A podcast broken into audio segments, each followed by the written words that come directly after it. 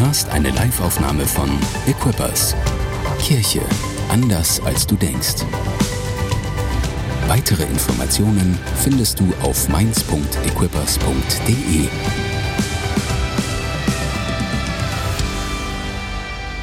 Alright, ich würde gerne sprechen. Und zwar vor kurzem habe ich einen, wie soll ich sagen, einen Ausdruck gehört und der ist mir nachgegangen. Zunächst einmal, ähm, am Dienstagmorgen haben wir ein Treffen, das heißt Missions Briefing. Und da dachte ich mal, ich mache mal eine Umfrage unter unseren Leitern, was die denn so für Predigtthemen im Sommer gut finden. Und ein Thema fand ich sehr provozierend, das hieß ein Leben für den All-Inclusive-Urlaub. Fragezeichen. Ich dachte, ja, das hat mich provoziert. Ich weiß nicht mehr genau, woher es kam. Es war irgendwo von da. Ich weiß nicht genau, wer da saß. Aber ich dachte, ja, ja, ja, ja, das ist, ein, das ist auf jeden Fall ein Thema, was ich, wenn ich jetzt nicht predige, dann wäre es am Ende des Sommers vielleicht zu spät. Dann muss ich schon ein Jahr lang warten. Also habe ich gedacht, okay, das nehme ich mal. Und dann habe ich diesen Begriff gehört von jemandem und man sagt das so, immer hin und wieder mal. Ich weiß nicht, ob du den kennst. Ich bin urlaubsreif. Hast du schon mal gehört, den Begriff urlaubsreif? Wer ist urlaubsreif? auch jeder eine Meinung zu. Bin urlaubsreif. Ich bin ziemlich überzeugt davon, das ist ein positiver Ausdruck, weil da ist irgendetwas reif. Da ist etwas fertig. Da ist etwas so weit, dass es, dass es, wie soll ich sagen, bereit ist zur Ernte. Das können wir sagen. Es ist reif zur Ernte. Ähm, da, wo, wo, wo Gabi und ich, wir leben in Finden und dort gibt es ein riesiges Gebiet von Obst. Und das Coole daran ist, wir haben quasi von April oder März an werden dort Dinge reif. Spargel fängt's an, dann kommen Erdbeeren, dann kommen jetzt die Süßkirchen und die gucke ich immer besonders an, weil ich liebe Süßkirchen. Kirschen, Kirschen, nicht Kirchen, aber Kirschen, Kirschen, also mit SCH, Kirschen. Ich liebe Süßkirschen und, ähm, und deswegen beobachte ich die ganz, ganz genau. Und es gibt so einen Zeitraum, von Süßkirschen, da kannst du die ernten. Und wenn du zu lange wartest, dann werden die faul und fallen ab. Und manchmal ist es so, dass manche Bauern, aus welchen Gründen auch immer, sie vergessen die oder die lassen die einfach hängen. Und das ist total interessant. Aber es gibt einen Zeitpunkt und der ist nicht so lang und da werden Dinge reif und da können sie geerntet werden. Jemand ist urlaubsreif. Das bedeutet, und das Interessante ist ja bei urlaubsreif, was mir aufgefallen ist, meine Beobachtung, weiß nicht, ob es wirklich so ist, aber meistens sind die Leute urlaubsreif, die kurz vorm Urlaub stehen. Schon mal aufgefallen, dass das immer zusammenkommt? Ist komisch, ne? Man ist urlaubsreif, wenn der Urlaub kurz davor steht. Selten, dass man sagt, ich bin urlaubsreif und der Urlaub dauert noch irgendwie, kommt erst in drei Monaten oder sowas. Da ist man meistens noch nicht urlaubsreif. Was aber oft der Fall ist, ist, wenn Leute sagen, ja, ich habe jetzt Urlaub, und Sie müssen es vorbereiten, in den Urlaub zu gehen, weil Sie haben viel zu tun auf der Arbeit, dann sind Sie spätestens nach der Woche Vorbereitung urlaubsreif. In aller Regel, oder? Kennt ihr das? Das sind so diese Dinge bei einem Urlaub, dass es was passieren kann. Und ähm, ich, ich, eine Woche vor, vor unserem Urlaub, wir haben schon Urlaub gemacht, die Gabi und ich, wir waren äh, im Wanderurlaub in äh, Norditalien gewesen. Und eine Woche davor kam ich zurück aus der Schweiz ich war ziemlich häufig weg. Ich war, keine Ahnung, dreimal in der Ukraine, das war nicht geplant. In Brasilien, das war auch nicht geplant und noch viele andere Sachen gemacht. Und als ich dann zurückkam, da war so die Spannung, ich wusste, jetzt fahre ich nirgendwo mehr hin, ich fahre jetzt nur noch nach Norditalien. Und auf einmal war ich urlaubsreif. Bam. Genau in dem Augenblick. Nicht vorher und bestimmt nicht, wenn da noch was gekommen wäre, nicht nachher. Und das, das, das, das, das fand ich super interessant ähm, das zu beobachten. Und dann fühlte ich mich direkt urlaubsreif. Der Begriff ist interessant. Warum? Weil Reife ist etwas Positives. Reife ist etwas Gutes. Es ist bereit für die Ernte. Es ist der Höhepunkt von der Produktion von Frucht. Dann ist es reif. Dann kann man sie ernten. Das ist, das Reife heißt, dass etwas zu seiner Bestimmung kommt. Das eigentlich jetzt ist, jetzt ist der Zeitpunkt, jetzt geht's los. Die ganze Zeit, das war so reif werden, wachsen und so weiter und so fort. Wir kennen diese Phasen, aber jetzt geht's los. Eigentlich das Beste, was man sich vorstellen kann. Und was bedeutet das urlaubsreif? Bedeutet das endlich, jetzt kommt der Höhepunkt meines Lebens, ich habe Urlaub. Das sagt der Begriff so ein kleines bisschen. So, so, so, so, ich bin reif für den Urlaub. Was tut der Urlaub denn eigentlich für uns, dass wir Urlaub machen wollen? Was ist der Urlaub für uns? Und leben wir eventuell für den Urlaub? Vielleicht stimmt das. Wir leben für den Urlaub, möglicherweise. Und das ist der Titel, ein Leben für den All-Inclusive. Und ich möchte auch sagen, ich habe überhaupt gar nichts gegen All-Inclusive Urlaub, okay? Es gibt gute Gründe, warum man All-Inclusive Urlaub machen kann. Und es gibt gute Gründe, es nicht zu machen, je nachdem. Okay? Und ich habe ein paar sehr praktische Hinweise, dass es wirklich stimmt, dass viele, viele von uns möglicherweise für den Urlaub leben. Man kann ja sagen, das Gefühl, Tore, das stimmt ja gar nicht. Keiner würde das sagen, ich lebe für den Urlaub. Niemand würde das sagen. Das ist ja irgendwie, ist ja Banane, oder? Aber ganz ehrlich, die Zahlen, die ich mir angeguckt habe dazu, die, die, die sprechen eine andere Sprache. Und wir wissen ja aus der Bibel ist häufig so, da wo wir unser Geld hinbewegen, da ist auch unser Herz. Und es ist erstaunlich, was wir in den Urlaub hineinbewegen an Geld und an Zeit. Ich habe ein paar Sachen mitgebracht. Seid ihr bereit dafür? Urlaub. Also, nach, nach holidaycheck.de, die behaupten, dass nur 11 Prozent der Bevölkerung in den vergangenen Jahren nicht mindestens sechs Tage in den Urlaub gefahren ist. Nur 11 Prozent sind nicht in den Urlaub gefahren. Das ist doch Wahnsinn. Hätte ich nie gedacht. Dann Statistika.com sagt, da wurden 2019 insgesamt 70,8 Millionen Urlaube gemacht. Wieso habe ich so eine alte Zahl? Das war vor Corona. So bei Corona, also 2020, waren es nur noch 50 Millionen. Aber guck mal, in Corona immer noch 50 Millionen Urlaube. Wow, das ist super viel. Und du, du, du, die beliebtesten Urlaubsreisen sind Bade- und Sonnenurlaub. Das ist, was die meisten Leute machen, mit irgendwie fast 40 Prozent. Dann Familienurlaub. Und Städtereisen sind auch groß im Kommen. Und dann kommen alle anderen Urlaube, die man sich vorstellen kann.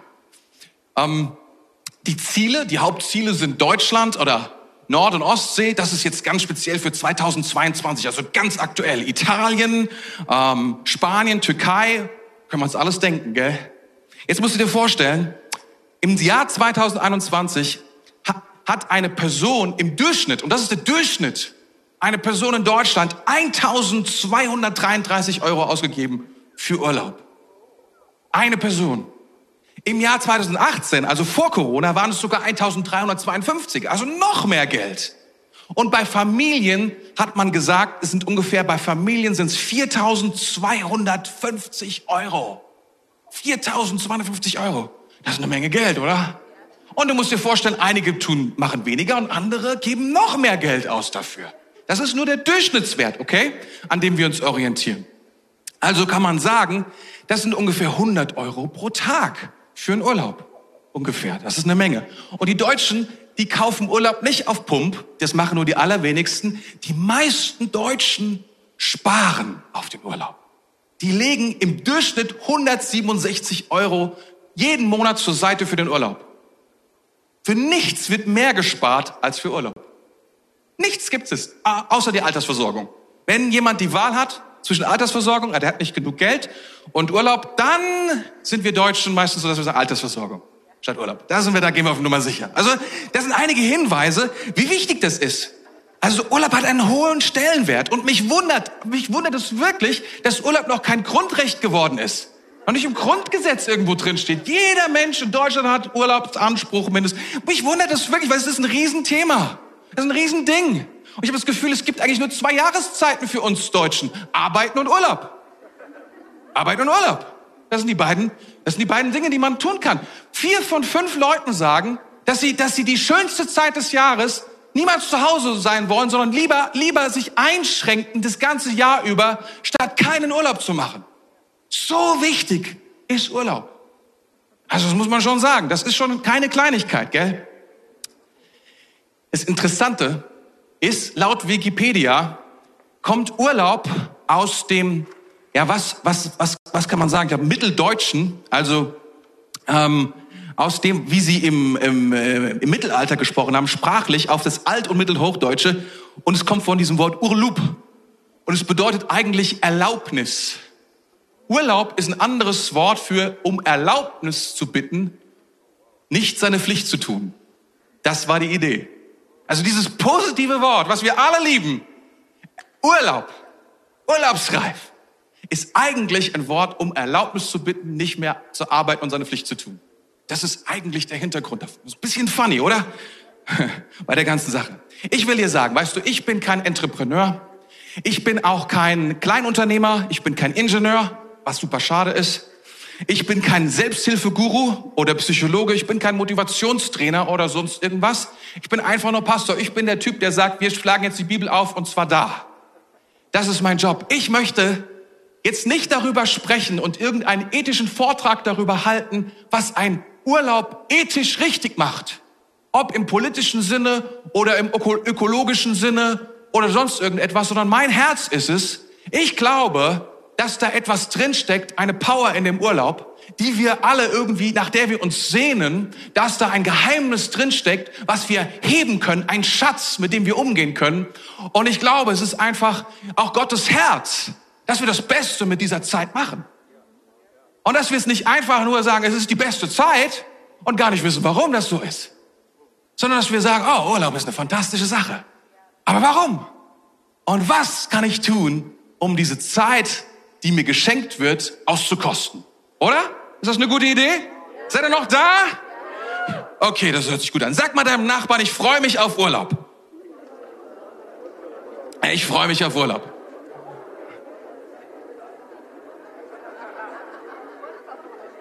Warum ich dieses Thema so cool finde, ist, weil das Wort Urlaub kommt in der Bibel nicht vor. Du findest das Wort in der Bibel nicht. Du, hast, du findest nirgendwo. Und Jesus und seine zwölf Jünger gingen in Urlaub. Gibt's keinen Vers drüber. Findest du aber Abraham ist auch nicht in Urlaub gefahren. Das findest du einfach nicht. Gibt's nicht. Ja, so dieses Konzept, habe ich ja gerade erklärt, kommt ja aus dem Alt- bzw. Mitteldeutschen. Von daher kannst du das nicht finden da drin.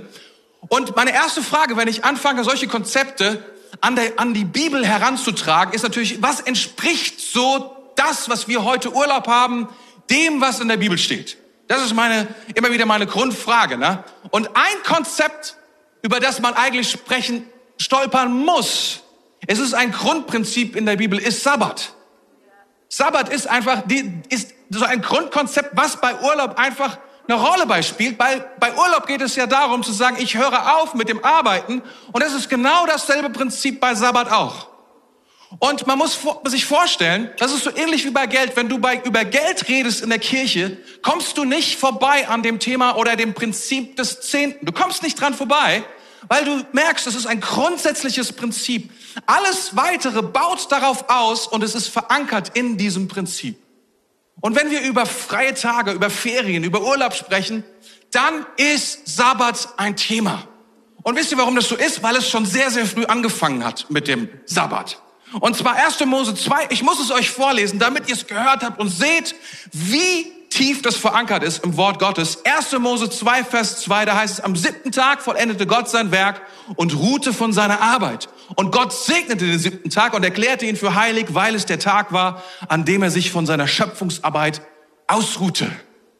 Also wir merken, wie so tief Gott hat, ist der erste Urlauber der Welt, wenn du so willst. An dieser Stelle. Er hat den Sabbat erfunden und darüber könnte man ganz, ganz viel sprechen, aber ich möchte, ich habe gedacht, ich nehme was anderes heute Morgen. Ich möchte, weil Urlaub ist schon ein bisschen was anderes als Sabbat. Sabbat kommt alle sieben Tage und Urlaub dauert, weiß ich so genau, so zwischen einer Woche und manche fünf Wochen, sage ich mal. Manche sind da ganz große Urlauber. Oder Studenten machen, ich weiß nicht, Studenten machen weniger oder mehr? Mehr, mehr. Alles klar. Ich habe eine Bibelstelle gefunden und das ist total interessant, in der Jesus vorschlägt, Urlaub zu machen. Lass uns die Bibelstelle gemeinsam anschauen, okay? Und zwar im Neuen Testament in Markus Kapitel 6 und da lesen wir ab Vers 30. Die Apostel kehrten zu Jesus zurück und berichteten, was sie getan und gelehrt hatten. Darauf sagte Jesus, kommt, wir ziehen uns an einen einsamen Ort zurück, wo ihr euch ausruhen könnt. Denn ständig waren so viele Menschen um sie, dass Jesus und seine Apostel nicht einmal Zeit fanden zu essen. So fuhren sie mit dem Boot an einen ruhigeren Ort. Und es ist die Situation, die Jünger haben hart gearbeitet und sie erzählen Jesus, was sie getan haben. Und Jesus war so beeindruckt, dass er nicht gesagt hat, jetzt müssen wir das machen, müssen uns das einfach mal vorstellen. Jesus hatte drei Jahre, drei Jahre Dienst, das wissen wir. Drei Jahre war er am Start, er hat 33 Jahre auf der Erde gelebt und davon waren drei Jahre Dienst. Und jetzt könnte man ja sagen, meine Güte, wenn er so kurz nur da ist, dann wird er jede Sekunde auskosten. Aber nee, seine Jünger kommen zu ihm, sie haben hart gearbeitet Und das Erste, was wir sehen, auf harte Arbeit folgt Ausruhen. Das Erste, was hier passiert, Ausruhen. Und er sagt dann, ihr müsst Urlaub machen.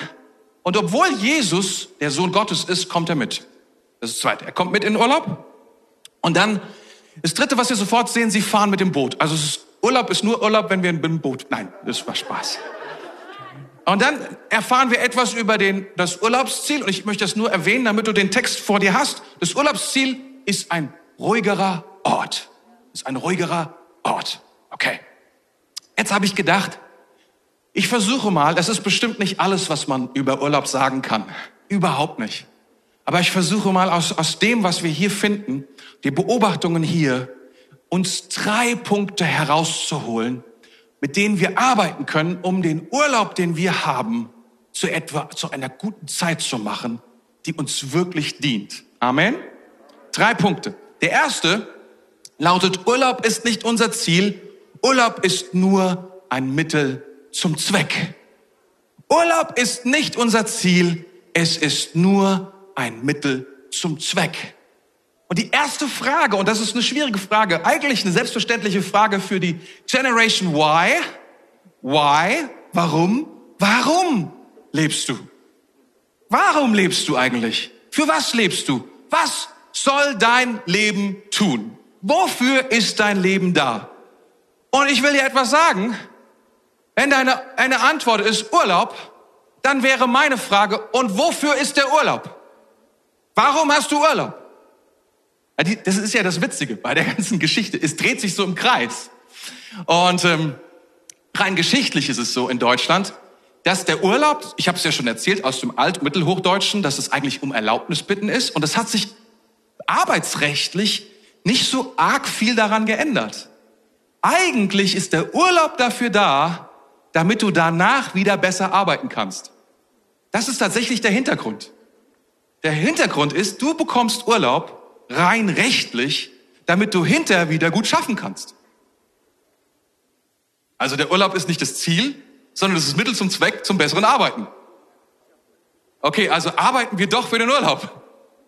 Oder ne, wir machen Urlaub für die Arbeit. Also entweder wir arbeiten für den Urlaub oder wir, versteht ihr, also eins oder das andere. Und beides ist blöd. Ich, ich, hab kein, ich kann ja eine Umfrage machen, aber wer arbeitet für seinen Urlaub? Wer gibt es zu? Keiner. Doch, einer. Preis dem Herrn. Danke für die Ehrlichkeit. Wer macht Urlaub für die Arbeit? ja, ein, eins zu beiden, stimmt. Das ist das Problem. Entweder das eine oder das andere. Das Problem ist, und du merkst es schon, du spürst es schon, wir wollen weder das eine noch das andere tun. Das Warum ist einfach zu klein. Die Arbeit ist zu klein und der Urlaub ist auch zu klein, um darin letztlich das zu finden, das große Warum, was unser Leben ausmacht. Und dennoch dreht sich alles um, wenn du so willst, das ganze Jahr um diese kleine, winzig kleine Zeit, diese 30 Tage und um diese elf Monate, die übrig bleiben. Oder wenn man das kombiniert mit den ganzen Feiertagen, die wir in Deutschland haben, dann 220 Arbeitstage zu 100 und whatever, 130 freien Tagen. Irgendwie sowas. Darum dreht sich alles.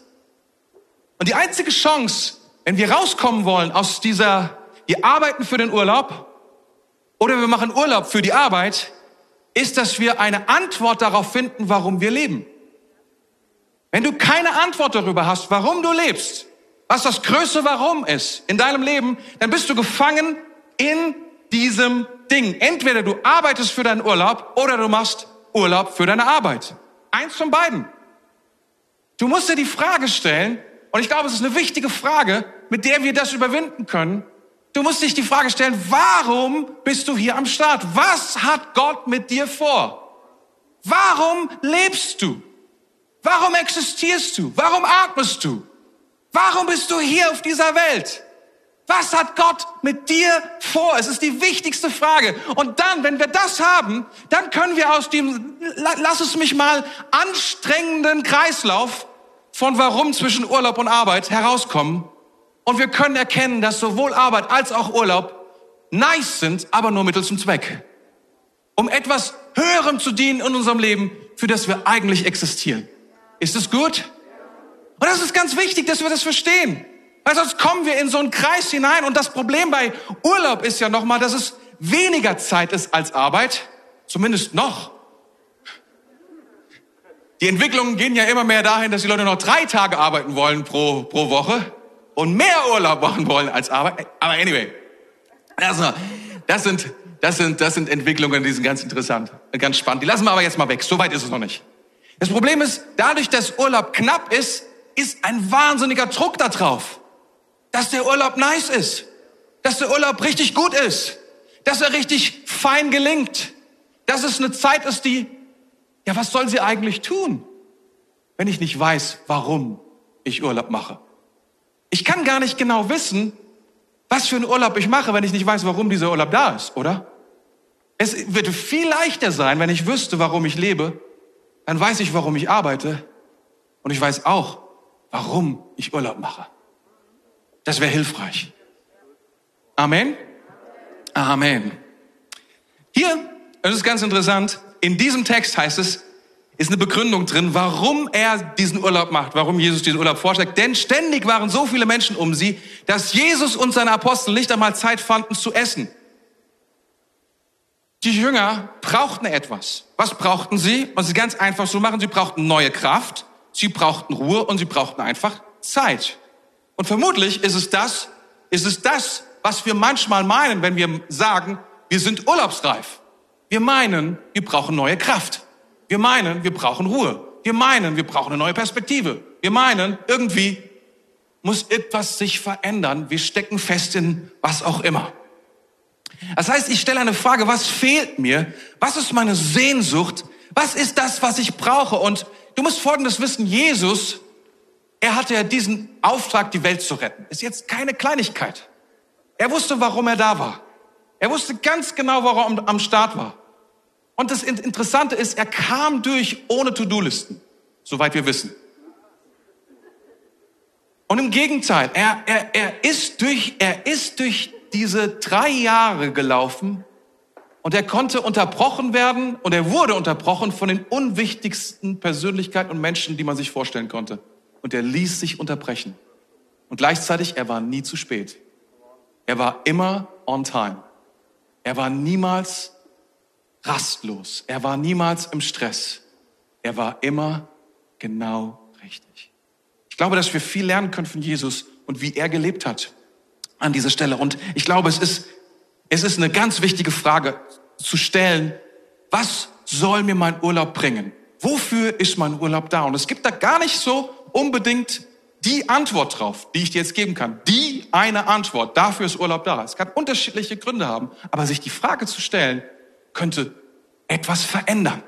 Weil manchmal arbeiten wir so. Ich, ich hatte vorhin, äh, waren wir ja vor dem, vor dem Gottesdienst, war ich im Studio, im YouTube-Studio gewesen und sofort äh, war die Frage da, wo machst du Urlaub? Und dann habe ich gedacht, Moment, es kommt drauf an, wofür ich Urlaub mache. Urlaub ist nicht automatisch immer das Gleiche. Manchmal gibt es unterschiedliche Warums hinter einem Urlaub und das ist gut so. Wisst ihr was? Ich glaube, dass das Arbeit ist, das zu machen, sich diese Frage zu stellen, aber dass es sich lohnt, das zu tun.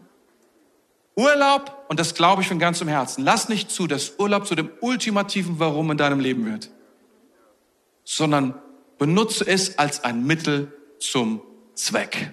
Erster Punkt. Happy? Sehr gut. Zweiter Punkt. Mach deinen Urlaub nicht, mach deinen Urlaub nicht von Jesus, sondern mach ihn mit Jesus. Mach deinen Urlaub nicht von Jesus, sondern mach ihn mit Jesus. Und das, ich komme nochmal zurück, diese Frage, was braucht eigentlich meine Seele, was braucht eigentlich mein Geist? Das ist so diese Frage, die wir uns stellen, was brauchen wir eigentlich? Und meine Erfahrung ist, oder lass es mich anders sagen. Wenn du mit anderen Menschen wegfährst, mit anderen Familien, mit Freunden oder so etwas, und du bist clever, und du weißt, Menschen sind unterschiedlich, anders wie du, Deine Freunde, obwohl sie deine Freunde sind, sind doch ein bisschen anders. Und wenn man Urlaub macht, dann hängt man ziemlich eng zusammen ab. Dann ist es ziemlich gut, vorher zu fragen, hey, was sind deine Erwartungen? Oder was brauchst denn du? Oder wie machst denn du das? Oder so, um einfach darüber vorher zu reden. Meine Beobachtung ist, Das ist zwar ziemlich gut, aber es klappt trotzdem nicht so richtig. Und wisst ihr, woran das liegt? Weil wir oft selber nicht wissen, was wir brauchen. Weil wenn wir Urlaub oft brauchen, haben wir uns so weit von unserer eigenen Seele und unserem Geist entfernt, dass wir gar nicht mehr wissen, was er braucht. Dass wir gar nicht mehr wissen, das ist jetzt das Eigentliche, worum es geht. Und das ist, was ich mag, das ist, was ich nicht mag. Und das finde ich dann meistens heraus, wenn andere Leute da sind, glaub mir. Dafür sind andere Menschen sehr, sehr, sehr wertvoll und wichtig dass sie dich eben nicht in Ruhe lassen, sondern ihr Ding machen und dabei kommt heraus, was in deinem Herzen falsch läuft. Ist keine schlechte Sache. Aber wir wissen häufig nicht, was da drin vorkommt und weil unser Herz ist kompliziert und wir wissen gar nicht, was wir brauchen. Aber eine Sache, die wir wirklich brauchen, und das ist ein Punkt, den ich setzen will, neben vielen Punkten, die du noch brauchen könntest, ist, was wir wirklich brauchen, ist Jesus selbst. Was wir wirklich brauchen, ist Jesus selbst. Es gibt eine Geschichte, und die ist total interessant in dem Zusammenhang. Und zwar, Jesus war unterwegs mit seinen Jüngern am Sabbat. Ist er durch die Felder gelaufen. Und sie haben so Ehren haben sie so ausgerissen und haben dann, haben die so gerieben wahrscheinlich und haben die gegessen. Weil sie Hunger hatten. Und damals gab es eine Stasi, eine Geheimpolizei namens Pharisäer. Und die haben genau geguckt, was Jesus macht. Und haben gesehen, oh, am Sabbat. Reißt der Ehren raus. Das kann nicht sein. Und deswegen sind die Pharisäer gekommen und haben ihn konfrontiert. Haben gesagt, sag mal, was geht denn hier? Das geht doch nicht. Ihr könnt doch nicht einfach ernten am Sabbat. Das wäre ja Arbeit. Das ist vollkommen falsch. Und Jesus fing an, mit dem Pharisäer zu sprechen und zu reden und über David und was der gemacht hat und dass er mit seinen Freunden in den Tempel gegangen ist und all diese Sachen. Und dann sagt er am Ende Folgendes. Und das lese ich euch vor. Markus 2, 27 und 28. Und er sprach zu ihnen, der Sabbat ist um des Menschen willen geschaffen worden und nicht der Mensch um des Sabbats willen. Somit ist der Sohn des Menschen Herr auch des Sabbats. Da geht es um diesen Satz und das ist ganz interessant. Der Sabbat ist um des Menschen willen geschaffen worden und nicht der Mensch um des Sabbats willen. Und dieser zweite Teil das ist der Teil, den gesetzliche Leute hören müssen.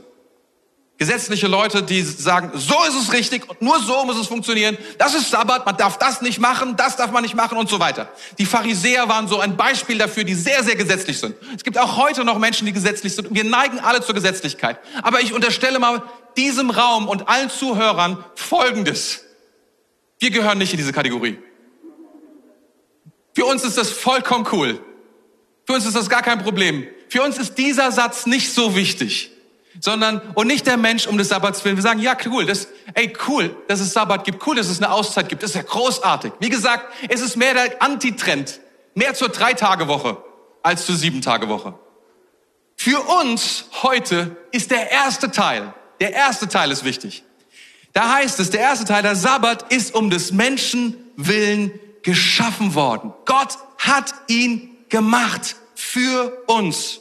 Wir müssen eine Sache wissen und was wir lernen aus diesem Gebot, unter anderem, dass alle Gebote, die Gott macht, die hat er nicht gemacht, um uns zu ärgern. Er hat er nicht gemacht, um uns zu prüfen, um uns ethisch sozusagen zu gucken, schaffen wir es oder schaffen wir es nicht. Gucken wir mal, ob jemand gut genug ist, um mit mir zusammen zu sein. Sondern alle Gebote, die er macht, sind dazu gemacht, um uns zu helfen. Dieses Gebot oder dieses Verbot, nämlich den nicht am Sabbat zu arbeiten oder eben zu ruhen am Sabbat, auszuruhen am Sabbat, ist etwas, was uns nicht ärgern soll, was uns einschränken soll, sondern es soll uns helfen. Es soll uns helfen aufzublühen. Das ist wozu der Sabbat. Das heißt, der Sabbat wurde gemacht, damit wir aufblühen. Und wenn wir das verstehen, dann sind wir vielleicht nicht mehr so, dann sagen, ja, aber komm, ey, weißt du, wie viel ich zu tun habe? Weißt du, wie krass es ist, was für einen Job ich habe? Weißt du, ich bin Lehrer. Weißt du, ich bin Unternehmer. Weißt du, ich bin, hab drei Kinder. Weißt du, ich kann nicht sagen, es geht nicht. Aber Gott, der mal eben so eine Welt geschaffen hat, hat sich ausgeruht am siebten Tag. Hat gesagt, ja, ist schon gut, das alles gemacht zu haben, aber jetzt mache ich erstmal Urlaub. Ist krass. Und wir finden das, das ist eines der ersten Gebote, die, ich habe es euch ja vorgelesen, das Prinzip Sabbat ist ja kein Gesetz, es wird aber aufgenommen in das Gesetz. Das heißt, es ist ein Prinzip, was immer gilt, aber weil es so ein gutes Prinzip ist, wird es auch aufgenommen in das Gesetz. Genauso wie der Zehnte auch. Der Zehnte ist kein, ist kein Gebot zuallererst, sondern es ist ein Prinzip. Weil es aber so gut ist, wird es aufgenommen in die Gebote hinein. Und ich meine, für uns ist es so wichtig, dass wir das verstehen, dass, dass Gott seine Gebote macht für uns und nicht gegen uns. Das heißt, wenn wir das lesen, dann dürfen wir jedes Mal fragen, Gott, was willst du Gutes damit tun in meinem Leben? Warum willst du, dass ich das mache? Warum willst du, dass ich das tue? Und es ist ganz interessant, was hier steht, weil hier steht, was Jesus tut in diesem Abschnitt ist, er sagt, ich bin der Herr des Sabbats. Und, der, und ich bin der Menschensohn und ich bin der Herr des Sabbats und der Sabbat wurde für dich gemacht. Was für eine krasse Aussage. Es soll ein Segen sein. Es soll ein, etwas sein, was in deinem Leben arbeitet. Und weißt du, der Grund ist, was Sabbat heißt in Hebräisch, das heißt einfach aufhören. Einfach aufhören. Das ist, was Sabbat bedeutet. Das heißt einfach, hör auf. Stop! Hör auf zu arbeiten. Hör auf, dich zu sorgen. Hör auf zu planen. Hör auf. Und fang an, einfach für Gott da zu sein. Zurückzukommen zu Gott.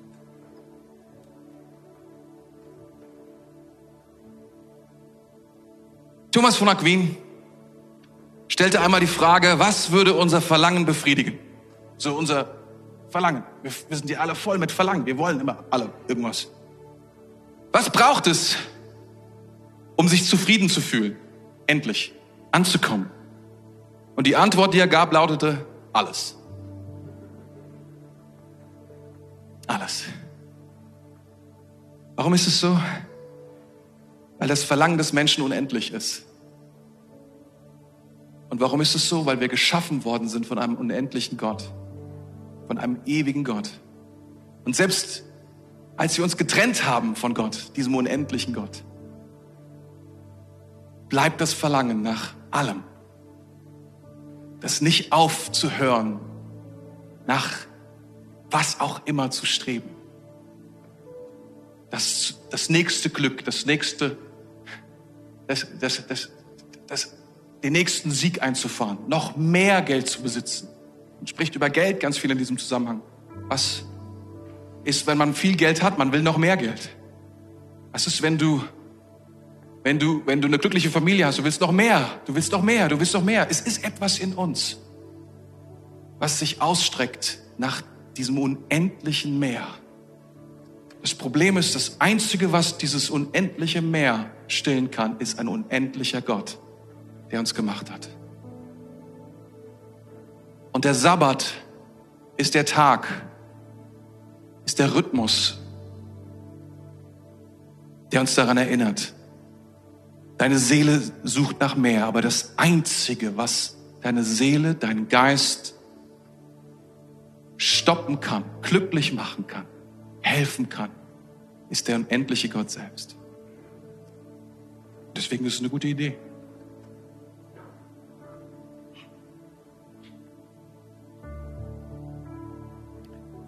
Urlaub ist nicht unbedingt Sabbat. Aber es ist eine Gelegenheit.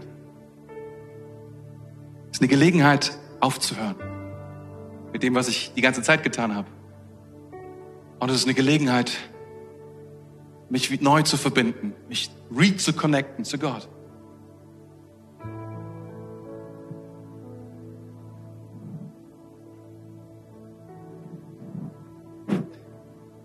Ich weiß nicht, ob du das kennst.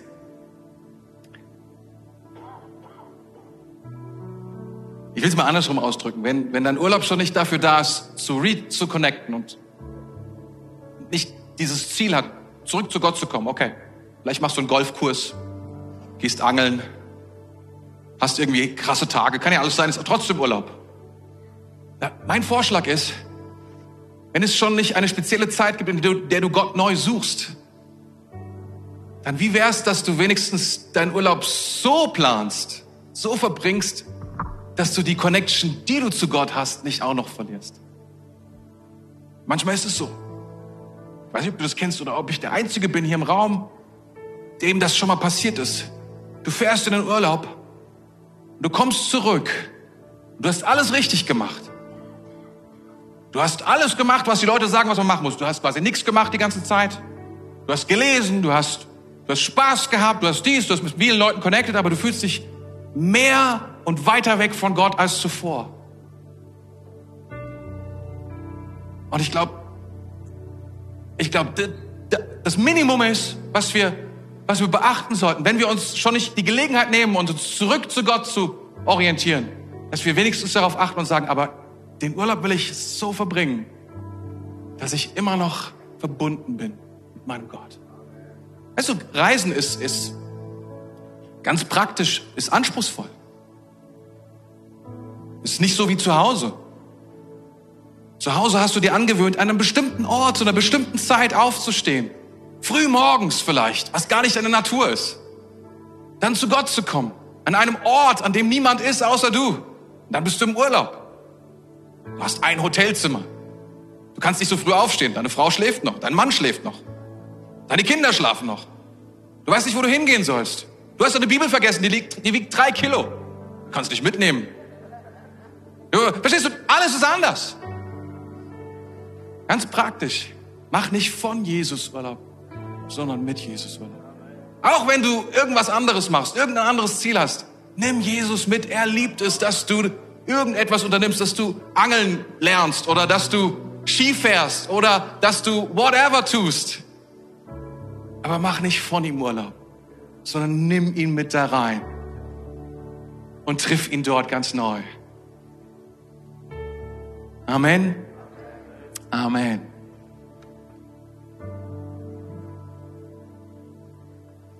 Dritter Punkt. Lass dich von deinem Urlaub überraschen. Lass dich von deinem Urlaub überraschen. Und er sagt, Jesus sagte, kommt, wir ziehen uns zurück an einen einsamen Ort. Und das Wort einsamer Ort wird Eremus, Ort der Ruhe, Wüste, Wildernis übersetzt. Und als Jesus 40 Tage in die Wüste gegangen ist oder vom Heiligen Geist in die Wüste hineingeleitet worden ist, wisst ihr, was da steht? Das Wort Eremus. Und praktisch überall, wo Jesus sich zurückzieht, im Neuen Testament, der besucht er immer einen Ort namens Eremus. Er geht immer zu Eremus. Also sein favorite place für, für Urlaub ist Eremus. Er sagt, das ist der Platz, an dem ich am besten zurückkommen kann zum Vater. Das ist sein Platz, wo er hingeht. Er sagt, okay, lasst uns an einen Eremus-Ort fahren, da müssen wir jetzt hin, um Gott zu treffen. Es ist interessant, dass Jesus das musste, by the way. Jesus, auch Jesus, er selbst ist Gott und er musste Gott treffen. Er lebte ein Leben, was uns zeigen sollte, wie wir leben können, was wir beobachten können an ihm. Und jetzt kommt's. Ich habe euch nicht alles vorgelesen. Markus 6, 33 und 34, jetzt kommt's. Und sie sind an diesem einsamen Orte. Und dann heißt es in Vers 33, aber die Leute bemerkten ihre Abfahrt, da liefen sie aus den umliegenden Städten am Ufer entlang voraus und waren bereits da, als sie anlegten. Was für ein Horror. Als Jesus aus dem Boot stieg, erwartete ihn eine riesige Menschenmenge. Er hatte Mitleid mit ihnen, denn sie waren wie Schafe ohne Hirten. Deshalb nahm er sich Zeit, sie vieles zu lernen. Jesus will Urlaub machen und es wurde ganz anders als gedacht. Wer hatte schon mal so eine Erfahrung? Wer hat Urlaub geplant und es wurde ganz anders als gedacht? Es fing schon an mit dem Flug, der nicht pünktlich war. Es ging schon los, verstehst du? Wir haben Erwartungen, die wir hineinbringen in den Urlaub. Und das ist der beste Test, den du machen kannst, ob du weißt, wofür dein Urlaub da ist und wofür du lebst. Wenn du dich daran ärgerst und wenn du dich daran auffällst und wenn du glaubst, dass das alles bedeutet, dass die Welt untergeht, weil dein Urlaub nicht gelingt, dann weißt du, du lebst für den Urlaub. Zumindest aktuell. Zumindest real. Jesus kommt in diese Situation und die ganze Menschenmenge steht da. Er will Urlaub machen. Meine ich, ich habe mir das überlegt, wie kann das überhaupt passieren? Jesus war doch Gottes Sohn. Er konnte nicht sehen, dass die ganzen Leute dahin gehen würden. Wusste er nicht, dass das passieren würde, dass so etwas, wie kann das überhaupt angehen? Wisst ihr, ich glaube, manchmal sind wir so voller Erwartungen an unsere Auszeiten, an unsere Urlaube, wie sie zu sein haben. Wir geben viel Geld dafür aus, an besondere Orte und Plätze zu fahren, weil wir irgendetwas dort erwarten und glauben. Aber vielleicht hat Jesus etwas anderes für dich. Das ist alles, was ich sagen will. Sieh deinen Urlaub nicht mehr als die ultimative Zeit deines Lebens an, die du planst und der Hand hältst, sondern glaube, wenn du mit Jesus wärst, kann jeder Urlaub zu einem Abenteuer werden. Wer weiß, was dabei rauskommt. Und wenn es darum geht, dass etwas reconnected mit Jesus, dann gibt es nichts Besseres, als ihm das Steuer zu überlassen und ihm zu erlauben, unsere Erwartungen zu durchkreuzen. Wie viele Väter, wie viele Mütter wünschen sich eine friedliche Zeit, tiefe Gespräche, tolle Kinder, bla bla bla bla. Und dann wird alles ganz anders, weil wir nämlich alle mitkommen in den Urlaub und sich kein Mensch transformiert auf dem Weg dorthin. Aber Jesus ist da. Wir können dieses Abenteuer eingehen mit Jesus und sagen, keine Ahnung, wie dieser Urlaub wird. Vielleicht wird er voll, das Vollchaos, aber ich komme nach Hause und ich habe erlebt, dieser Gott ist ein Gott. Wisst ihr, was diese Geschichte anschließt? Die Speisung der 5000. Also wenn Jesus gesagt hätte, wir machen Urlaub, tschüss, die Jünger hätten was verpasst. Eines der größten, gewaltigsten Wunder, die, die sie bis dahin niemals gesehen. 5000 Männer, 5000 Kinder, 5000 Frauen, mindestens 15.000 Menschen wurden gespeist von ein paar Broten und Fischen.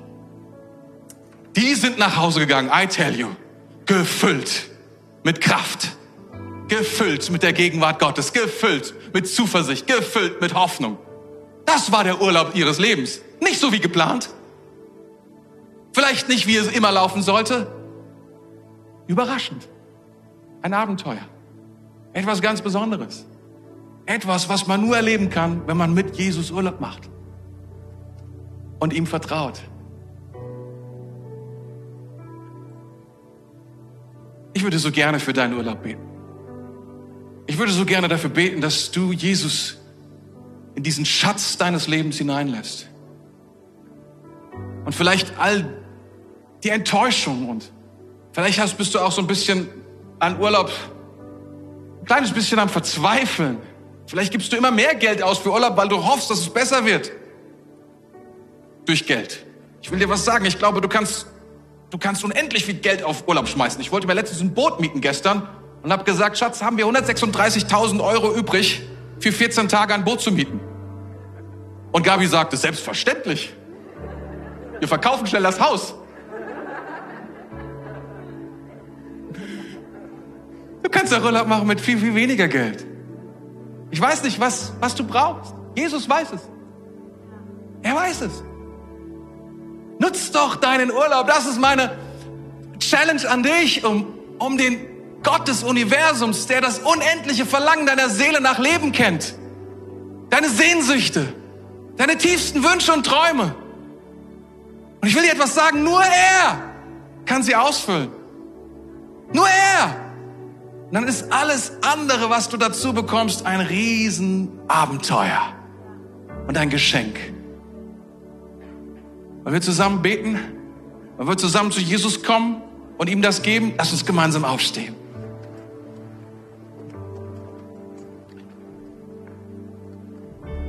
Heiliger Geist, ich danke dir, dass du jetzt hier bist.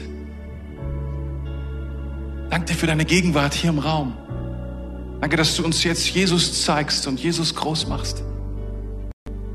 Danke, dass du weißt, wo unsere Herzen gerade stehen und dass du den Urlaubsreifegrad siehst, aber dass du eine größere Perspektive hast über uns und unser Leben. Dass du die Wünsche unseres Geistes kennst, das Verlangen unserer Seele, die geheimsten Träume, die wir niemandem erzählt haben. Ich danke dir, dass du der Einzige bist, der unsere Seele ganz machen kann, der sie voll machen kann, der sie in Ruhe und in Frieden und in Liebe und in Zufriedenheit packen kann.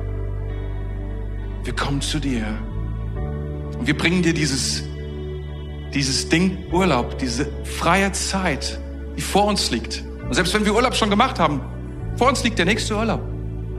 Wir wollen es ganz neu angehen. Wir wollen es nicht nur einfach sehen als eine gute Zeit, in der wir irgendwas tun und irgendwas erleben und gute Plätze sehen, gutes Essen essen, sondern wir wollen es sehen als eine Gelegenheit, zurückzukommen zu dir, Zeit mit dir zu verbringen, dir zu erlauben, zu sprechen, zu reden, wie niemals zuvor. Heiliger Geist, komm, wir laden dich ein und wir wissen, Der beste Zeitpunkt, dich zu treffen, ist nicht irgendwann morgen, sondern jetzt.